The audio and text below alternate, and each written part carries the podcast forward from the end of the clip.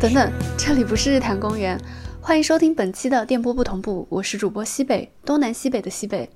为什么今天是这个开场曲呢？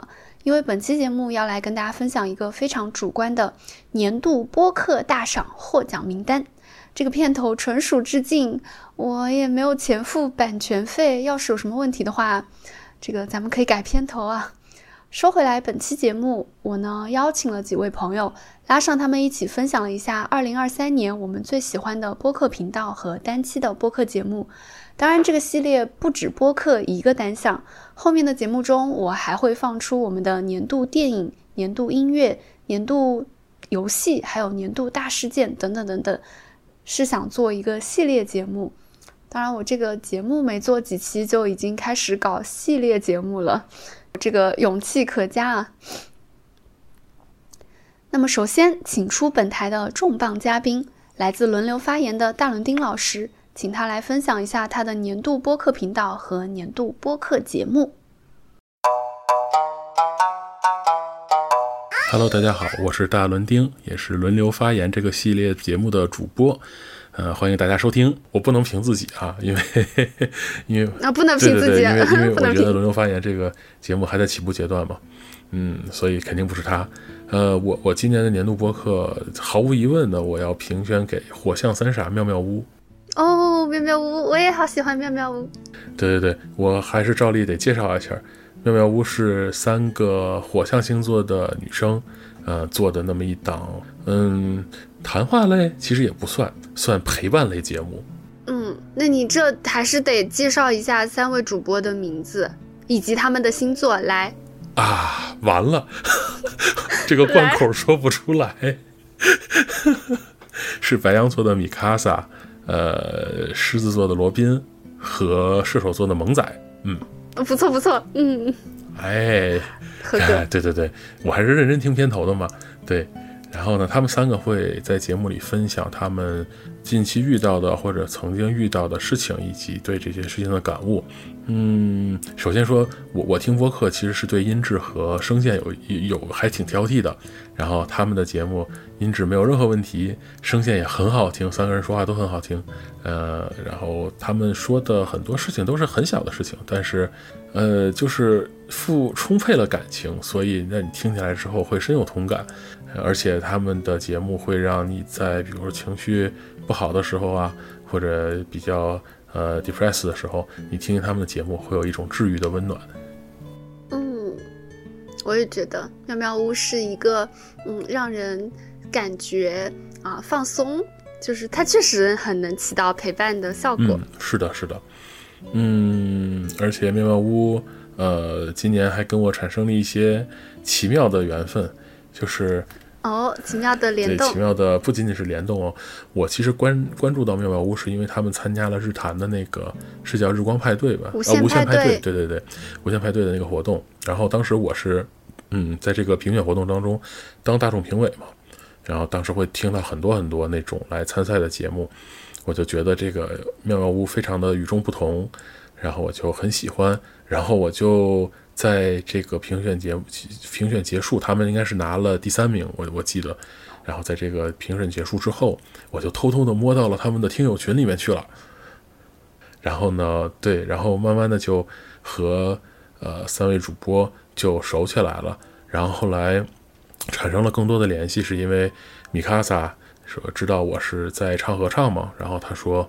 嗯，他想，他也想参加合唱团，然后他也很喜欢，所以后来我们就见了面，然后他就去我们我在的那个合唱团去面试，然后后来成功的面试进了合唱团，我们还一起出去演出了，然后哦，你们现在是队友了，合唱团团友，对，我们现在是队友了，对对对，然后萌仔呢是那次陪米卡萨去呃面试。他，所以我们也见到了。后来我们还因为离得比较近嘛，约着吃饭啊什么的，聊聊天。然后罗宾我是最近才见到的，因为罗宾他不在北京。然后这已经是就是离我们一开始认识已经过去大半年的时间了嘛。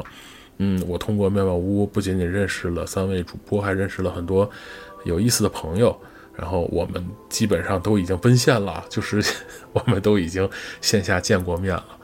然后大家就聊得很开心，然后玩的也很开心。像上个月，呃，这个月的，就是，呃，二三年的年底吧，我去苏州，嗯，听一个合唱团的演出，然后我们还见到了，就是在这次我见到罗宾，然后我们还见到了很多这妙屋的听友群里的好朋友，所以这个对这个节目是今年我关注到之后，然后就非常深入的理了解，然后从线上到线下，然后逐渐走到我生活当中的那么一个节目，所以我的年度播客就肯定是给他了，嗯。哦，我明白了，明白了，它就不仅仅是这个节目本身内容上产生了这种连接，在之后甚至对真人上，就是大家的这种友谊上的生活上也发生了，嗯，很神奇的连接。哦，这种真的好好啊！是的，是的，是的，因为我是一个大爱人，所以其实我觉得这个这个节目能够让我愿意去去奔现，是从侧面证明了它真的是很温暖、很陪伴、很好。嗯，哦，我第一次听喵喵屋也是因为无限派对。我听节目的时候，我是不了解他们的，但是我觉得他们三个互相之间的那种，呃，那种相互信任和相互陪伴，还有之间的那种，呃，感觉会很开心。就是我听到我就会很开心。对对对对，就是当时我听他们的节目的时候，感觉就是什么呢？就是，呃。呃，因为我还听其他的节目嘛，听其他的参赛选手送的片段，就是有些节目的制作水平很高，很高，非常非常高，很成熟，就是说它可以直接拿去开播课，应该没有任何问题。但是它很怎么说呢？它有些不真实，就是它是它是一个产品，它情感上没有那么打动你。对对对，它是一个非常成熟的商业化的产品，但它不是一个好的产品。嗯，妙妙屋就完全没有这种，就是说我为了做播客而去做播客的那么一个痕迹，它就是三个人聊天嘛。嗯，妙妙屋真的充充满了情感，充满了快乐的泡泡。对对对，就是就是三个人聊天，要么快乐，要么悲伤，反正总的来讲就是情感非常充沛，所以我是真的很喜欢这档节目。哦，也在这里也推荐。大家去听一下妙妙屋跟大老师一起合作的那一期，叫《好想上台唱歌啊》。一个人不行的话，那就混在一群人里吧。我没有背错吧？没有没有没有，这这一期的名字是米卡萨起的，就是这一期就是讲的是我们就是米卡萨从去合唱团面试到我们一起上台演出的那个故那段故事。呃，说来惭愧，这也是我。听的大老师的第一个节目啊，我很喜欢这期节目。是的，是的，这期节目很很欢乐，非常非常欢乐啊！而且而且我我听的时候很羡慕，因为我是一个嗯不会唱歌的人，所以我听到大家在合唱团里能够共同合奏出美妙的乐曲，我觉得这个对我来讲是一个很崇拜、很羡慕的事情。嗯，对我来讲，就合唱团的排练啊、演出啊，都是。就是调剂生活的灵丹妙药，我必须得有这么一档的事儿，我可能才能在我的工作之余活下来。嗯，但是你这个是日程安排真的真的好满啊！就是我觉得一般人来说，对对我来说，我就工作的时候，我基本上就 我都没有爱好了。你这个又有合唱团，又有博客，就就三大块事情。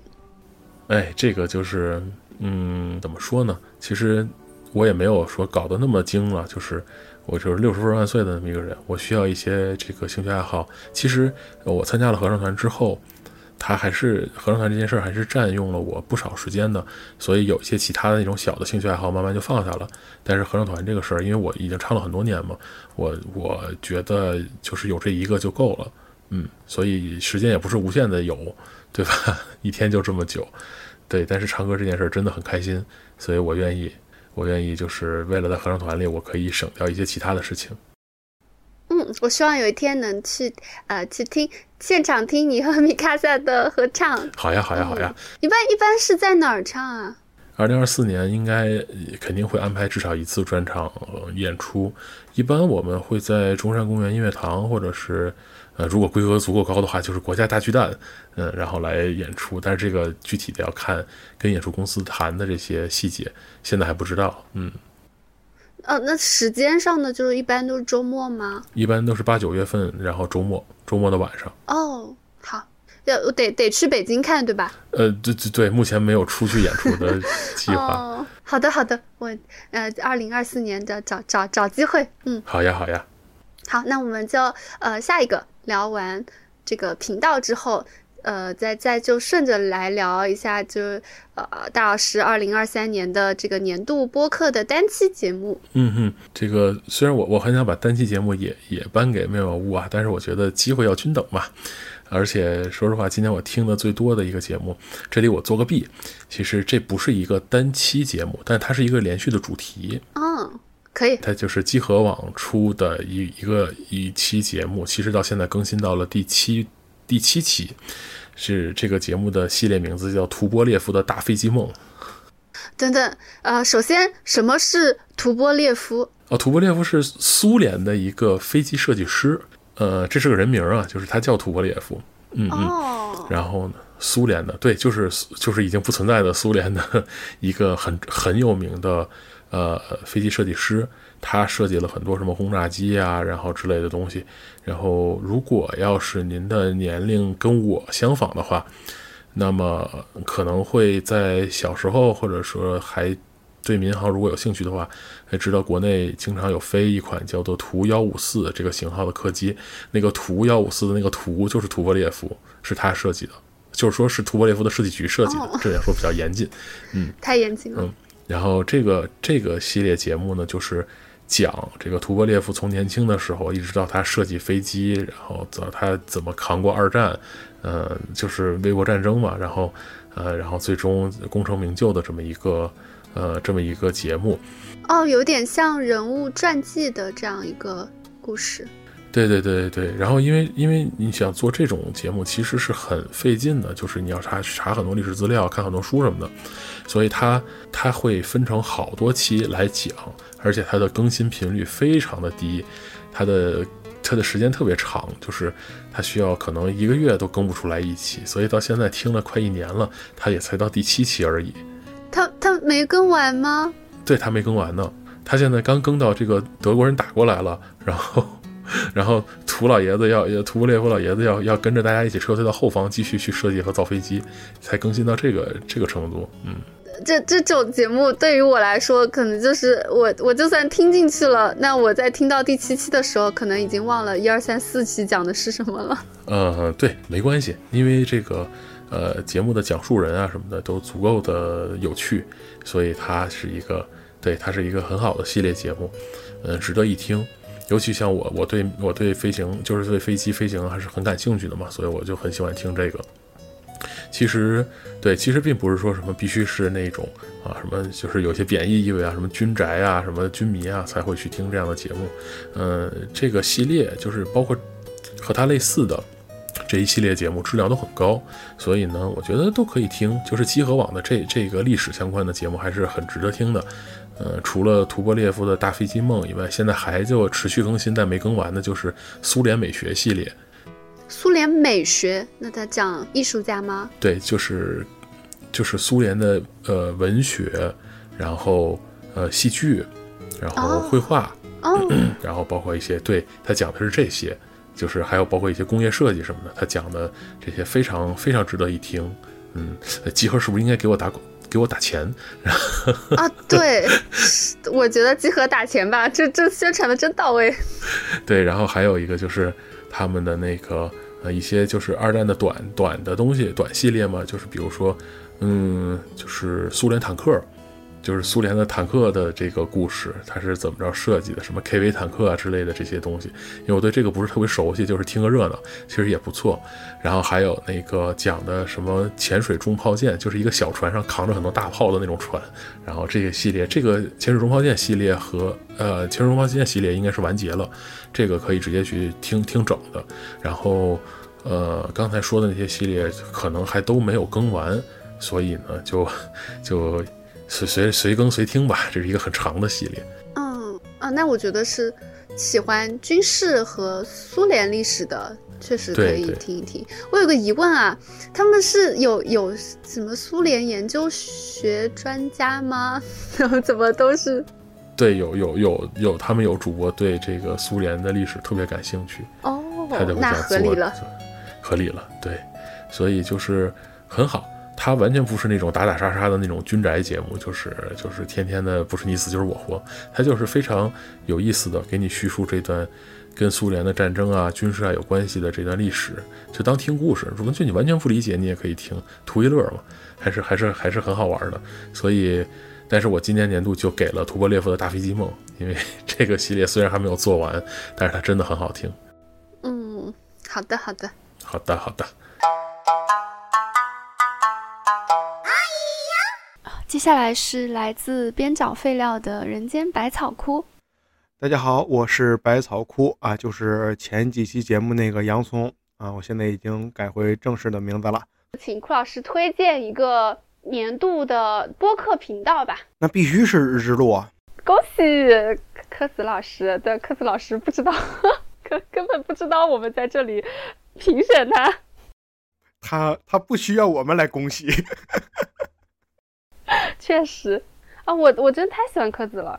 嗯，就是因为我最早听播客那段时间，嗯，因为我本来也算是半个做科普的嘛，然后我想搜一些科普方面的内容，我就很自然的搜到了日之路，然后从头开始听，就感觉，哎，第一期，这人这女的还行，但是这男的怎么那么油腻呢？（括号这是李叔）。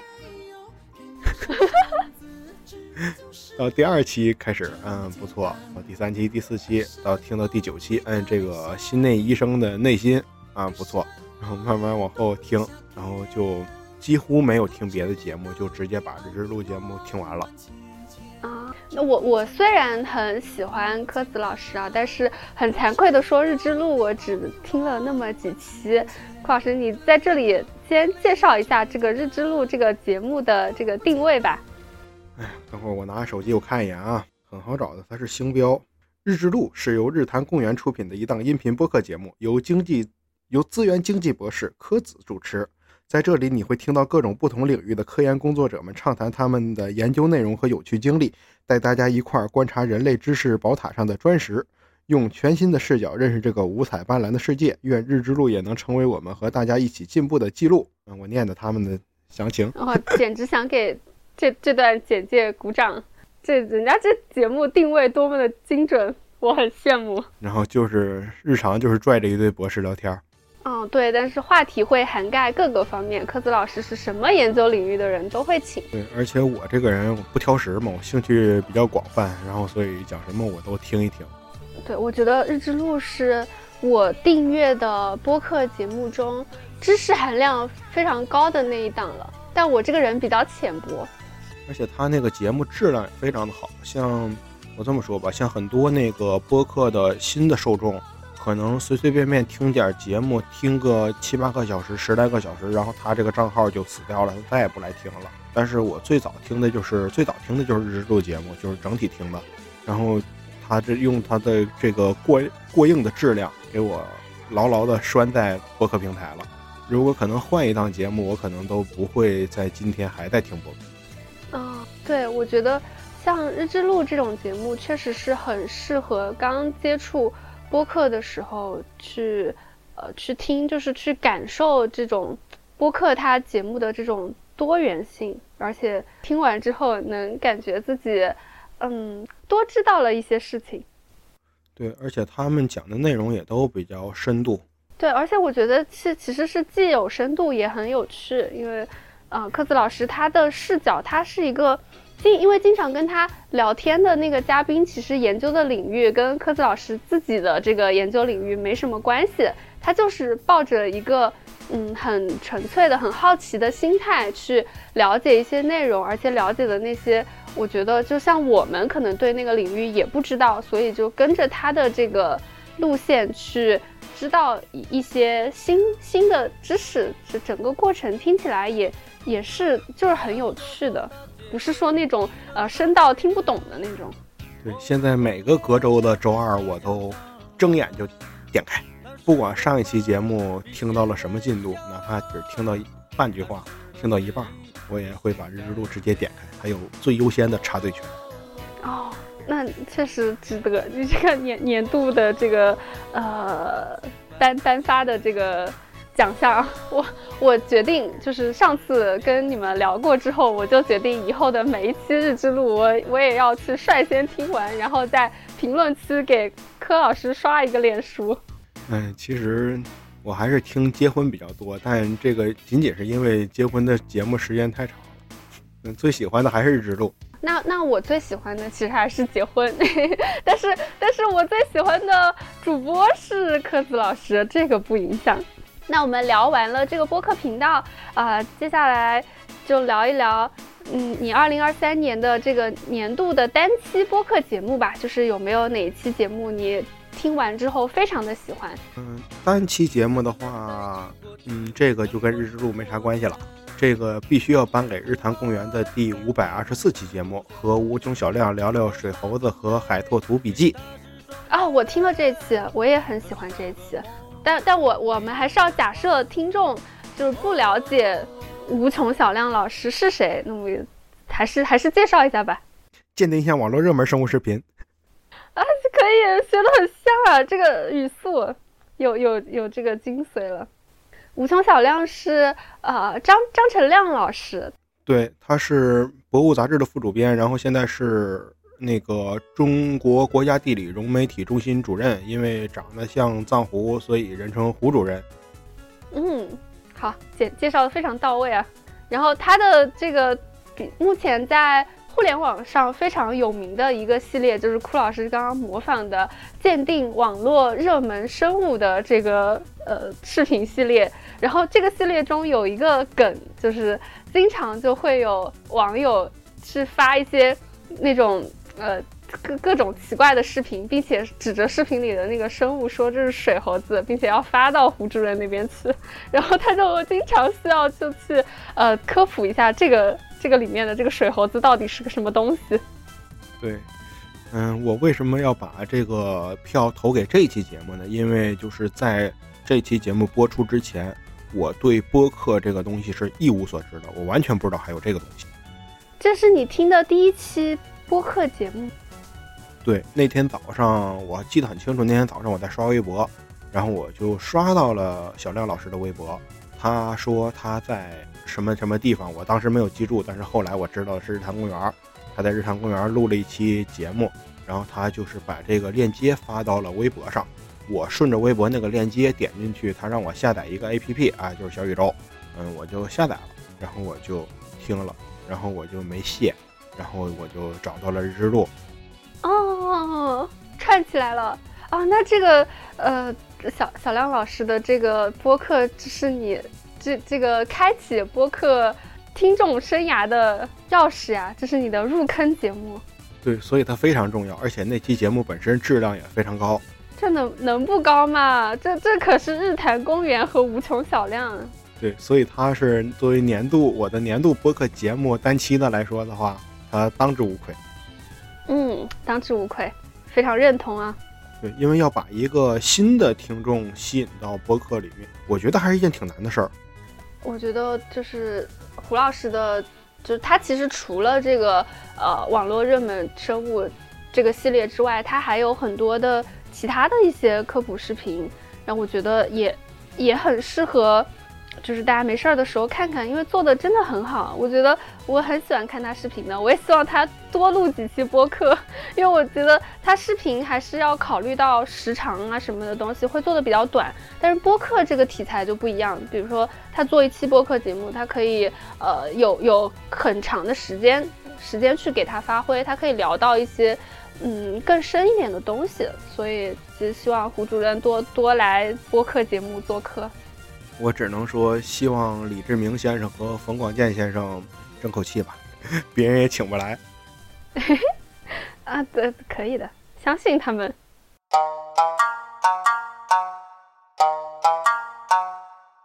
下一位是我的朋友克里斯雪饼。大家好，我是克里斯雪饼，第一次见面还是要说全名。那请推荐一个你的年度播客频道。好，我会推荐快乐亚军。虽然我本来有小小的纠结一下，但最后我还是选择这个，因为这个真的很快乐。那你讲一讲《快乐亚军》他们是一个怎么样的节目？就我之前，他们其实这个播客还挺新的吧？因为呃，但我看到之前听有一期啊，他们就说他们之前其实在另外一个类似于娱乐，是呃娱乐圈，你知道这叫什么？就是娱乐综艺。这叫什么？就点评娱乐圈发生的就是这种 这种类似于这种点评向的节目。他们之前就是在做一个，后来好像他们就从那个节目里出来，然后啊，同样的就是几个主持人建立了快乐亚军这个频道。哦，就有前身的，之前还有另一个另一档博客。对，另一档我还没有听过，但是叫木有鱼丸。那所以快乐亚军是一档呃，就主题会聚焦娱乐圈的这样一档节目，就可能点评那些啊，就是呃，就是歌手啊、演员啊，什么电视剧、演唱会这种，包括各种明星什么颁奖典礼啊，什么乱七八糟的，反正都有。嗯，我会推荐这个，主要是因为我最近可能刚听了他的一期，就是年度盘点。然后那期就真的挺好玩的，就是就是阴阳的水平真的很高超，呃，但他们都是呃正着说。就我记得有一个叫什么，好像就是什么老艺人在就业，推动老艺人在就业什么演员。然后呢，就是因为他演的实在是不咋地，然后呢，就反而让大家怀念起了以前那些老艺人，就是。这个这个颁奖典礼这一期我也听了，他们这个节目简单给听众朋友们介绍一下是一个什么样的节目啊。这几位主播他们开了一期年度的这个演艺圈的颁奖典礼，他们自己成立了一个奖，然后给这些艺人们颁奖。然后这个颁奖的奖项呢，就都很奇怪，就是一些银龙奖，对对对对，它就有一点接近于金扫帚金。呃，还有没有别的啊？就是金金酸梅是吗？好像不知道，我只知道金扫帚，反正就是 其实是差评啊。对对对，就有点金扫帚的这个风格。其实他们颁的奖呢，就是呃，只属于那种这个这个有很大的问题，然后我们给你颁个奖。但他们在说的时候呢，你就会呃，就他们会反话正说，就是会以。表扬的正面的恭喜的角度来颁发出各个奖项，对的，嗯，很有很有娱乐效果。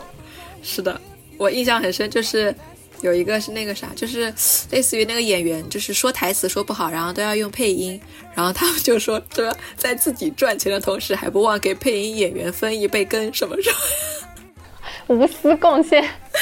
对的，就真的很好笑，而且他们的这个播客的。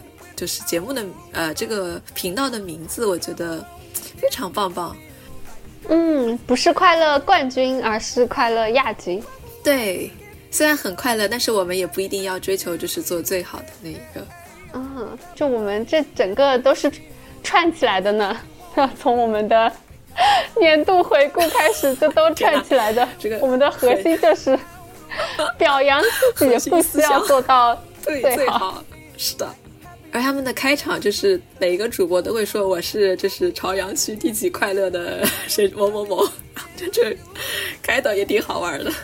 不过我听他们的第一期节目是呃谈五月天演唱会的那次，就叫了一个乐评人，然后那那个乐评人是五月天的歌迷吧，然后他们就讨论这个呃是否假唱啊什么这这个事情。哦，那是热点话题啊，回头我也去听听。但是其实那一期吧，嗯，一般，所以对，这就跟我接下来推荐的播播客节目有关。虽然我没有推荐他们那期，但我推荐的是比较相似的一期。嗯，好的，那我们就进入下一个环节，来推荐一下你的这个年度单期播客节目。好的，但是并不是来自快乐亚军的，是来自大内密探的第一千一百二十三期，题目是叫《大厦将倾，风马秀，眉笔和接连翻车》。那我们来来来聊一聊大内密谈吧。他们其实我没有听过非常多节目，但他们好像主播几位主播可能年龄都相对比较年长，可能三十多、四十，可能四十多吧，好像，呃，反正就是比较年长的这一些。然后他们聊的，呃，好像最早我听他们的一些节目，可能最早是聊摇滚乐，就国内的中国摇滚乐开始的，聊音乐的这一些。然后呢？现在呢？我看他们节目就是娱乐的，娱乐圈的这些也聊，也聊音乐，也聊呃，就是一些什么生比较偏生活向的、社会向的也会有。嗯，现在比较综合了。嗯，对。大内密谈它是一个啊非常有年头的一个播客节目，就从我从我当时二零一几年啊，一六年还是一七年？就从我听播客开始？对，大内密谈就已经开始有这个节目了。然后当时，呃，对，当时他们的人员里还有现在日坛公园的两位创始人，就李叔和小伙子，之前也是大内密谈的呃主播，或者是那种常驻嘉宾。对，但他们后来出来做了一个。啊，单独的节目，现在两个台就是有台吧，已经 有 有台有台看得出来，都做到一千多期了。这期，嗯，它其实有很就是当时的很多热点吧。第一个就是杰尼斯的那个事情。杰尼杰尼斯是日本的一个，他们算一个经纪公司吗？还是？对，应该算经纪公司吧。就是不断的培养那些日本的。呃，年轻男演员好像对专门走这条线的帅哥，对对对，年轻男演员没错。嗯嗯，他们最最有名的团体是嗯嗯，我不太知道。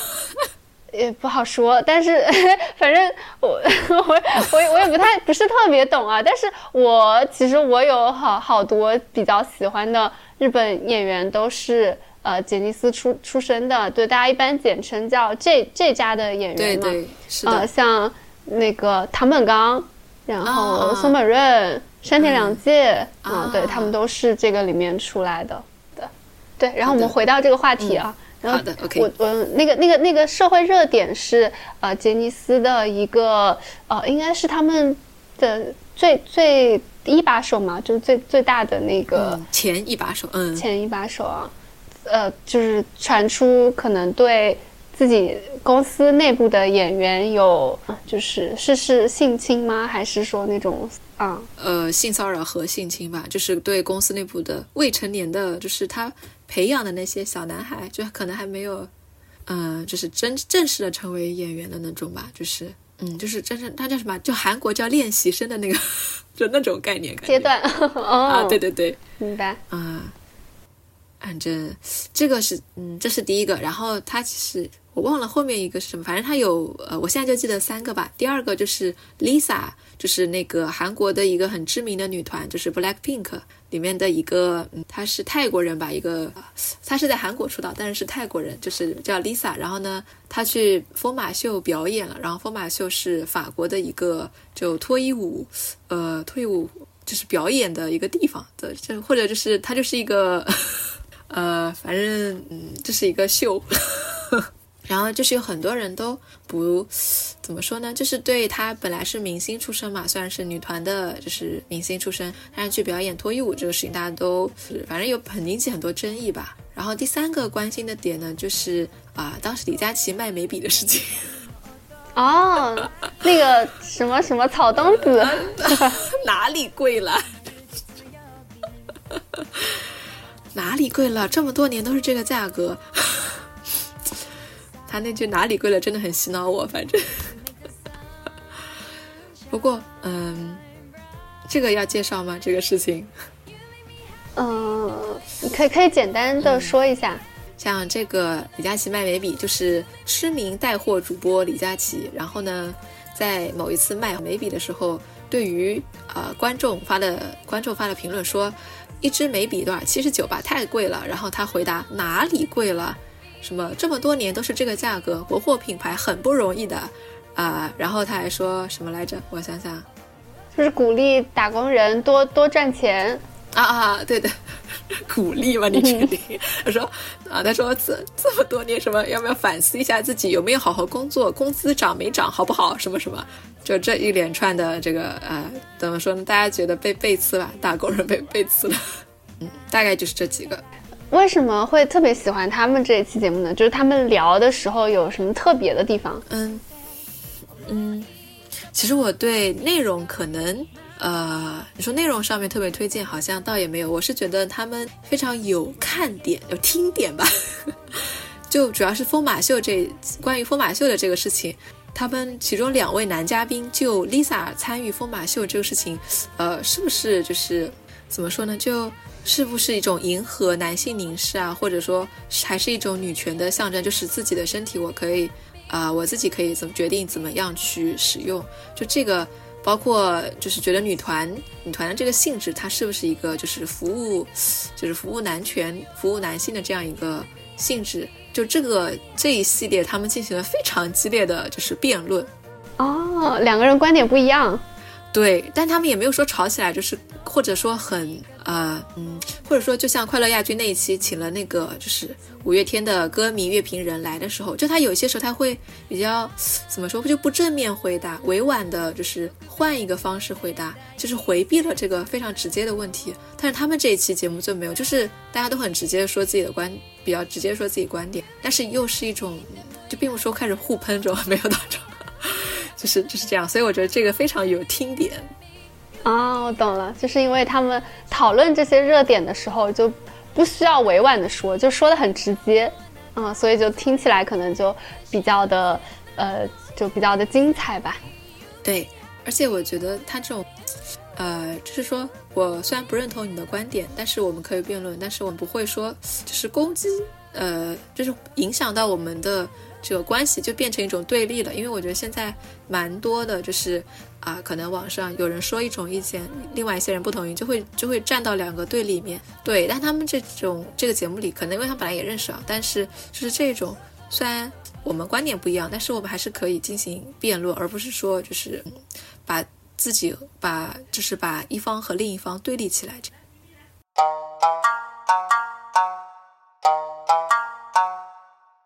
下一位是呼呼，大家好啊、我是呼呼，然后很高兴能够参与这一期节目的录制。啊、播客频道这个问题我也想了蛮久，啊，我最终想推荐的是叫做《迎刃而解》的一档来自 Selina 任嘉轩的播客节目。对，因为我觉得他可能了解的、知道的人还不多，我 maybe 很多，呃，但是我确实是可能不久之前才发现这个节目的。嗯，那嗯还是提一下，一提一下 Selina 任嘉轩以及她的这档播客主要聊些什么？啊，我还要提 Selina，我太要伤心了。提要提要提。哦、no，可能现在小朋友都不知道她是谁，她可是我的童年女神，就是呃，她可能出道，我想想看，她应该是二十年前出道的吧？有那么早吗？可能差不多。我们小学的时候出道的，就是她和另外两个女生，三个人组成了一个呃台湾那个女子天团女团，在嗯、我们小学确实是二十年前了，然后他们的组合名字就叫做 S.H.E。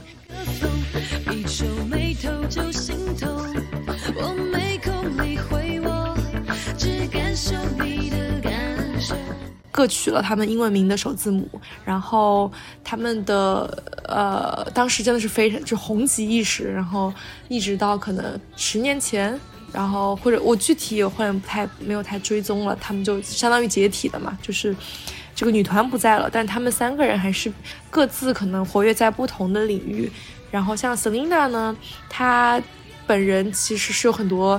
呃，起起伏伏的遭遇，然后她之前最早是从女团出来之后，可能做了一些，啊、还是做演员，去去当了一些演员，去拍了一些戏，但他当中就受伤了嘛，就是呃被在剧组拍戏的时候就不幸因为火灾的原因受伤，所以他就吸引然后来休息，所以他他个人其实还蛮多身上有一些就是值得让人去了解的丰富的丰富的个人经验，是的，是的。然后包括他后面出来之后跑马拉松嘛，我觉得他也是一个非常正向的一个形象。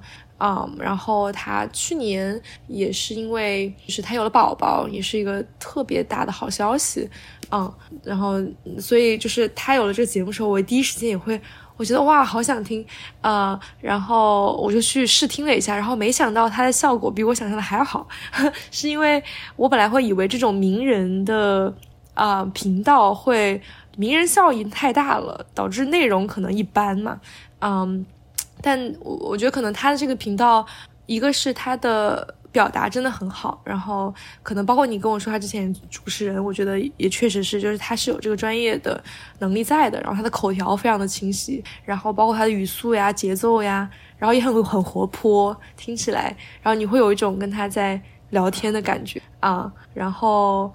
他虽然他的话题有的时候不是那么的。呃，跟我们相关。他最近因为他有了宝宝，所以他真的很多期节目都在讲他的小 baby。嗯，但是你还是会很很很容易听进去，然后你会知道他的哦，他的所思所想，然后他的一些身边发生的故事啊。然后我必须要推荐一期，就是他们当时有一期，他们是 S.H.E 三个人合体，然后那期主题叫做。属于三个人的小旅行，对，就当然这个更多可能是个怀旧期了，就是你可以去听一听他们三个人都在一起哦，录一期播客哦，真的是很难得的体验。然后他们提到的一些过往啊什么的，就是我觉得如果是如果是在 S.H.E 的陪伴下度过小学的人，一定要去听。如果没有的话，可能听一听也觉得蛮会觉得蛮有趣的。嗯，他们讲的还是三个人一起去旅游，包括他们一起工作时候的事情。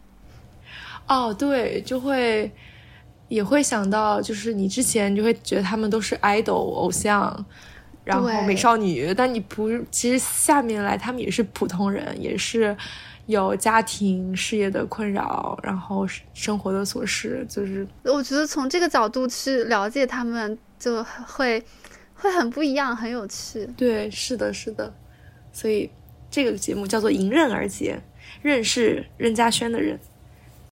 好的，那接着我们来聊一聊你的年度播客单期节目是什么？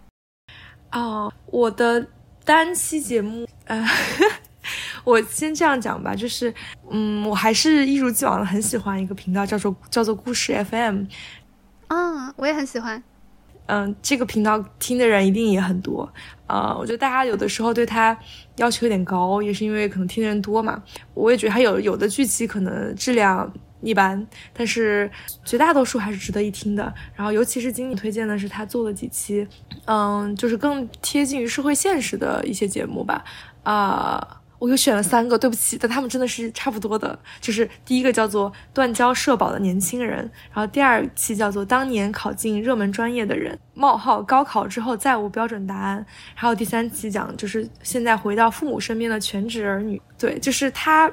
其实我能感觉到这个频道，它意图在做一些更连续性的讨论，就是更深刻的一些一些内容。它有很多期节目，其实是对这些讨论，其实是有一些上下文呃关系递进的啊，有一些主题在的。就包括这个，我会觉得它能在他能分享的范围内，其实已经啊，就是已经点出来了，就是一些现在的一些社会现状吧。嗯，也跟就是给我就不不同就不在这个世界的人一些一些很不一样的分享。什么叫不在这个世界呀？你这个什么用词？不在这个语境下，就是，哎，我现在有点不好意思，我现在有点时间太晚，脑袋宕机，不在这个，哦对，不在这个社会当前，就是对，不在国内的我吧，对，就是所以。还是推荐一下这种反映现实的一些一些内容。我觉得这三期听名字就很适合我去听，但我好像确实也听了其中的一两期，因为今年本身这种啊失业呀，或者是裸辞呀，或者是全职儿女这个话题，它就是已经有一点嗯有一点热度了，它也是受。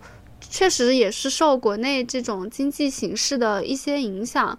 像我之前因为在游戏行业嘛，游戏行业其实从去年到今年，它经历了几轮对我们行业内来说还比较呃比较大的一个这种裁员的风波吧。有好几个大厂它都都在裁员，然后感觉各行各业好像就都也不太景气。然后年轻人，嗯，特别是。或者是不不那么年轻的年轻人啊，就是什么三十岁往上的人，他一旦处在这种嗯断开的这种呃工作经历断开的这种情况下，他想要再回到这个社会，现在大家也都发现了是一个非常非常困难的事情。所以，所以这个话题确实，我觉得嗯目前来说是很有那种就是热度，就大家也很关心的一些话题。所以你推荐的还是还是很很有代表性。对呀，所以我很难选择一个，就嗯，没事儿没事儿。那他们，因为他们三个确实主题其实有一致性嘛，那就啊，允许你再次小小的做个弊。哎呀，谢谢，太难取舍了。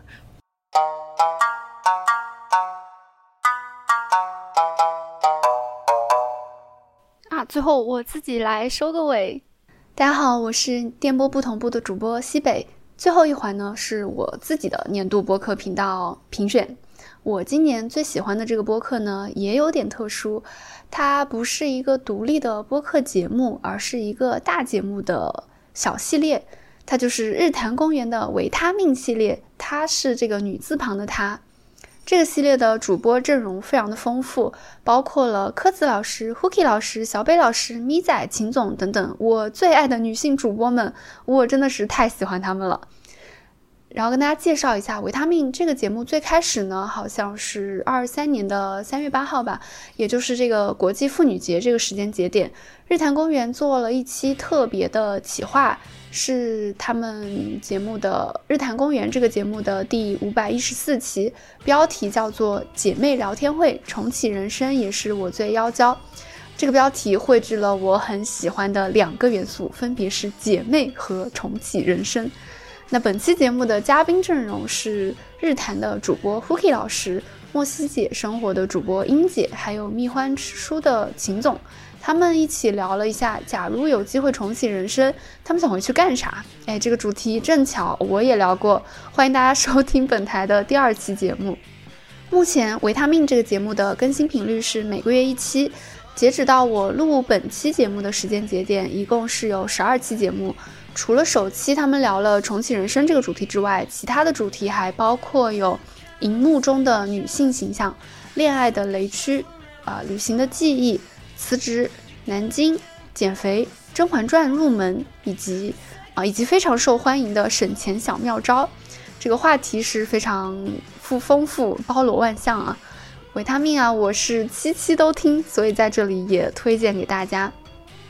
那么我就不多说了，我们就接下来就分享一下我自己的年度单期播客节目。我的原则是 也要公平，因为我今年还有一个喜欢的内容，一直没有机会在我的这个大赏评选里出场，所以我把它留给了年度播客节目。那我今年，嗯，特别喜欢一个 B 站读书区的 UP，叫李乌鸦。这个李乌鸦老师呢，他也开始做播客了，他的播客叫做有问题鸭，鸭是乌鸦的鸭，我也很爱听。最终我就选择了一期我喜欢的几位读书博主合体的节目。这期的标题是年龄差十二岁的三个朋友，十四五岁的时候分别在看什么书。在这里想给乌鸦老师提一个小建议啊，以播客节目目前的这个传播和分享方式来说，有一个节目的期数还是会方便一些的。我数了一下，这是有问题呀，这个节目的第七期。那这一期呢，是李乌鸦、王小炮和 C A 二车车三位女性博主来分享他们在青少年时期都看些什么书，还是有嗯有不少以前的青春文学啊、大众畅销书，有一点点公开处刑的感觉吧，但是非常的欢乐啊！这期节目，我自己因为平时看书受他们几位的视频影响还是比较多的，所以能听到他们这些黑历史（打引号的黑历史）。对我来说是一个非常有趣的体验。那我这里也就顺便介绍一下他们的视频账号名称，分别是李乌鸦爱学习、王小炮要好好读书、C A A A A R 啊（括号中间它是有五个 A） 啊，以及还有一位本期没有出场，但是跟他们关系很好也很可爱的这个读书博主叫桃有黑眼圈。喜欢看书的朋友就可以去看看他们的视频，虽然按理来说，看到他们视频的观众数量应该是远远多于听到本期节目的听众数量的。哎呀，但是我的节目里，我就还是要说出这句话，我还是要推荐他们。哦，说到这里，我突然发现一个事情啊，我的这个播客推荐，无论是频道还是节目，女性含量竟然高达百分之百。